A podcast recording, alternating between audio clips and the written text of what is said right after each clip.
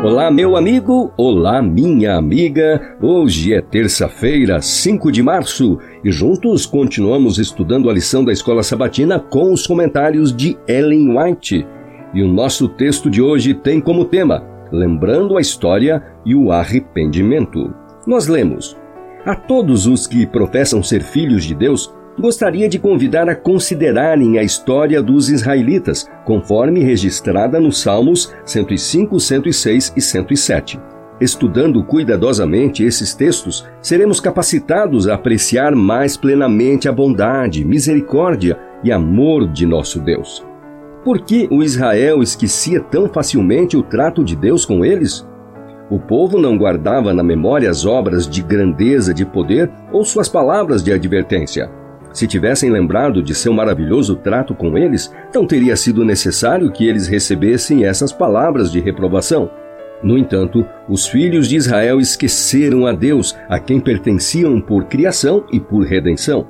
Depois de haverem presenciado todas as suas extraordinárias obras, tentaram-no não seremos capazes, nós, os que vivemos neste tempo, de compreender a importância das palavras do apóstolo Paulo que está em Hebreus 3,12. Tenham cuidado, irmãos, para que nenhum de vocês tenha um coração mau e descrente que se afaste do Deus vivo. Sobre nós está brilhando a luz acumulada do passado. O registro do esquecimento de Israel foi preservado para nossa iluminação. Nesta era, Deus estendeu sua mão a fim de reunir para si um povo, provindo de todas as nações, tribos e línguas. No movimento adventista, ele atuou em favor de sua herança, exatamente como o fizera em relação a Israel ao tirá-lo do Egito.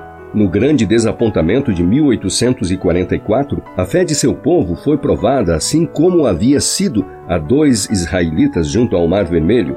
Se os adventistas daqueles primeiros dias tivessem prosseguido mantendo sua confiança na mão guiadora que havia sido vista em suas experiências passadas, eles teriam contemplado a salvação de Deus. Se todos os que haviam trabalhado de forma unida na obra de 1844 houvessem recebido a mensagem do terceiro anjo e a proclamado no poder do Espírito Santo, o Senhor teria atuado poderosamente em conexão com esses esforços um dilúvio de luz teria sido derramado sobre o mundo, há muitos anos os habitantes da terra teriam sido advertidos, o encerramento da obra teria sido completado e Cristo já teria voltado para a redenção de seu povo. A confissão não é aceitável a Deus sem sincero arrependimento e reforma.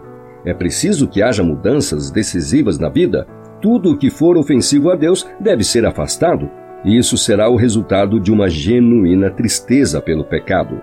A obra que devemos realizar está claramente diante de nós.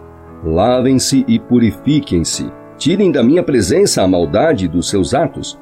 Parem de fazer o mal. Aprendam a fazer o bem. Busquem a justiça. Repreendam o opressor. Garantam o direito dos órfãos. Defendam a casa das viúvas.